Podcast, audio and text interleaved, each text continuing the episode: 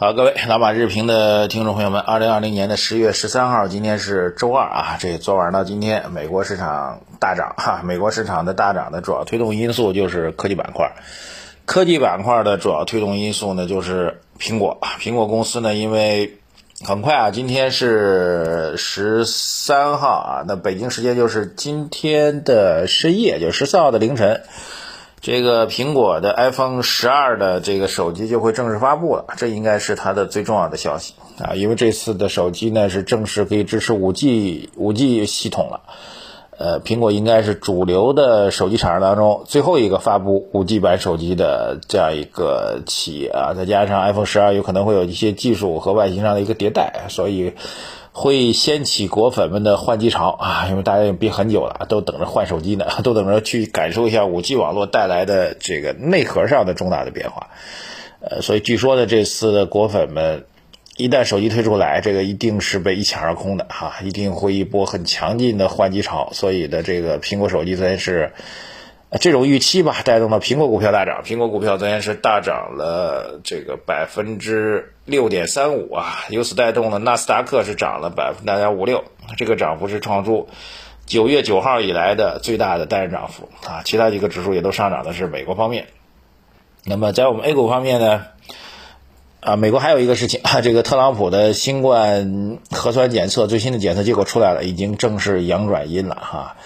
理论来讲，它现在应该是不具有传染性了啊！当然，我一直在讲，按照我们这个国内的这个规定啊，曾经阳性过的人转阴之后，还需要在这个管理隔离十四天才能够正常活动啊。但是据说特朗普本人已经按捺不住了，既然转阴之后，既然已经转阴了，那我就是一个正常人了。那我这是他的观点啊，就没有传染性了，我就满世界要跑了，准备全全美国的去拉选票了啊，这就是不同的文化吧。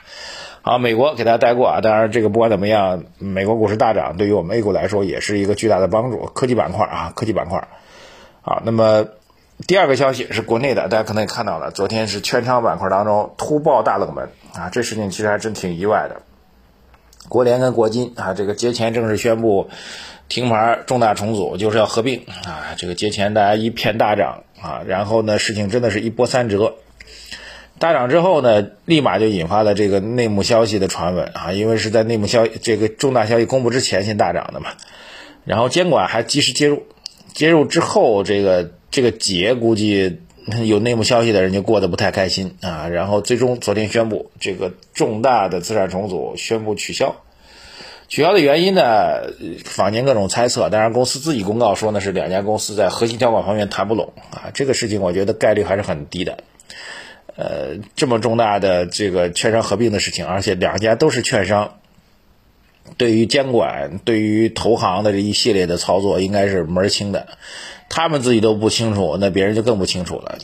所以，如果双方在之前没有围绕重大条款做过一定的沟通的话，压根就不应该去宣布合并这事儿啊！当然了，既然双方说是重大条款没没谈拢，那我们就认为是这个事情吧。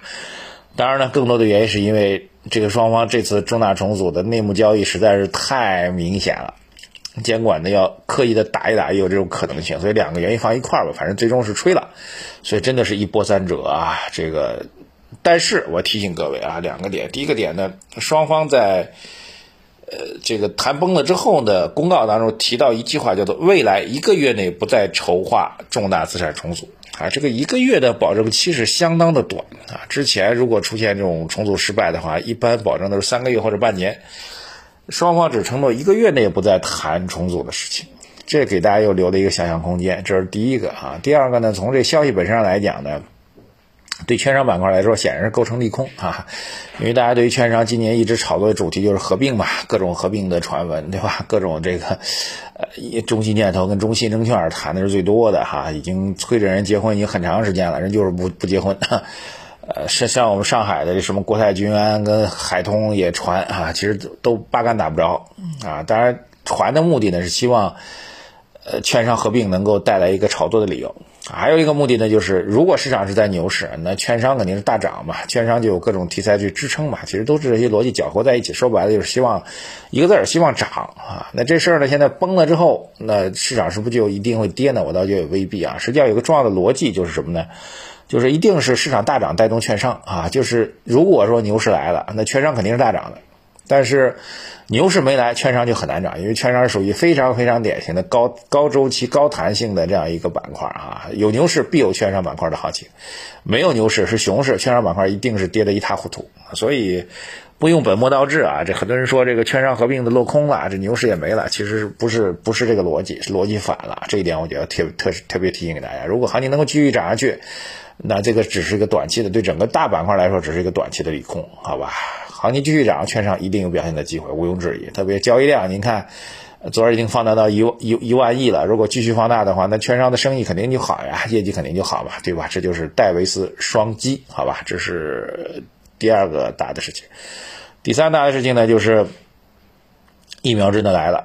这国药正式发布公告说，这个可以通过网上去预约了。那么预约的地方目前限定为北京和武汉两个地方。那么优先使用疫苗的人呢是需要海外留学的学生。这消息呢，这个是全官方媒体报道的，相对官方媒体报道的啊。呃，但是出来之后呢，好像跟进的内容有一些质疑。我现在也没有拿到最终的一个确凿消息啊。但是这条消息应该不会是假消息，只是它这个预约疫苗的这个范围有多大的问题。我觉得啊，实际上我之前讲过，这个疫苗呢，其实。老早在小范围当中已经在用了，比如我们的这个 外交人员、我们的医护人员、我们的军方一些人员都已经提前在用了。呃，它本身呢既是一个小范围的使用，一关键人物、关键人群的一个使用哈，关键人群、敏感人群的一个使用。另外一个呢，确实也也本身也带有一定的适用的含义在里面啊。就这些人，你们先试试啊，这个看看效果如何。已经在用了，而且已经用了至少三四个月的时间，据我了解啊。那所以。那么，如果这次的像武汉和北京开放预约这事儿是真的的话，那就意味着开始不再是完全针对关键人群和敏感人群在进行使用，就已经开始大范围去用了。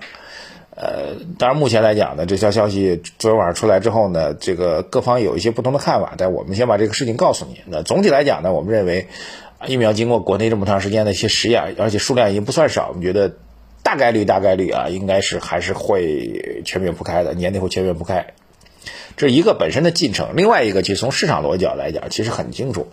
现在美国、中国、英国、欧洲吧，都在研究疫苗，那谁先抢先开始大面积使用，谁就抢到这市场。这有一个抢的概念在，抢时间的概念，谁先铺开了，一旦用上了，标准化了，价格也低廉了。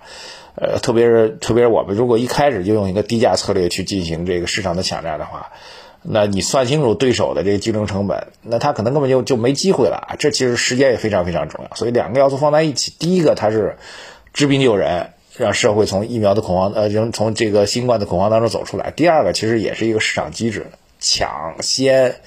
价格对吧？这是非常非常重要，所以国药这么干的，我是完全能理解的。也希望他一击一击制胜，我觉得这是这个很重要。但是从大的角度来讲，不管哪一款疫苗啊，只要全世界有一款大家都信服和靠谱的疫苗，然后您可以方便顺畅、相对价格合适的去注射到，那新冠对于这种心理上的影响的负面效应就可以摘掉了。这事我觉得更加重要啊！这是今天讲的第三个事情，第四个。关于近期的盘面，稍微给大家一点评论啊，这个其实逻辑还是很清楚的啊，这个基本上按照两个大的板块，第一个大板块就是科技板块，科技板块当中又叠加了“十四五”规划的推动效应啊，现在其实涨的新能源，新能源当中倒是涨得最猛的，还不是新能源汽车啊，不是电池，是光伏啊，这个也是“十四五”规划当中重点要提的一个内容啊，当然后面的就关于科技的自主可控。啊，这个关于我们的军工等等，都是在“十四五”当中会有逻辑，所以科技现在叠加了一个“十四五”规划的逻辑在里面啊，加上内循环的逻辑，这是一大块。另外一大块就是我们认为整个的这个国民经济发展的基础啊，这个保险、银行、地产，我们觉得现在机会已经很大了，实际上已经压得很低了。我们昨天节目给您提了一句，他当时感慨了一句，说民生银行的港股。市净率只有零点三倍了，当然，关于它零点三倍是不是有风险，各种也有一些网友留言跟我说，这可能它零点三倍的市净率里面是有水分的，其实它业绩没那么好，基本没那么好等等。但不管怎么样，你就按照格雷厄姆的这个检验地理论，它也该买了。哈哈。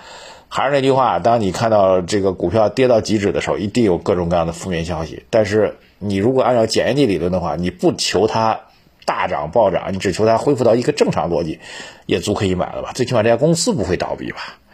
所以两大板块连袂上涨，我们觉得是很正常的。对我们资产布局来讲，也不要去猜今天谁会涨，明天谁会涨，今儿谁会跌，明天谁会跌，做好布局就行了，耐心持股待涨。